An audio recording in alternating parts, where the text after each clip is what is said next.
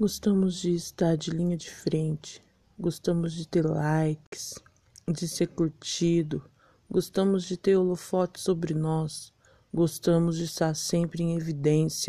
mas esquecemos que quem deve estar em evidência é Deus e nós em plano de fundo.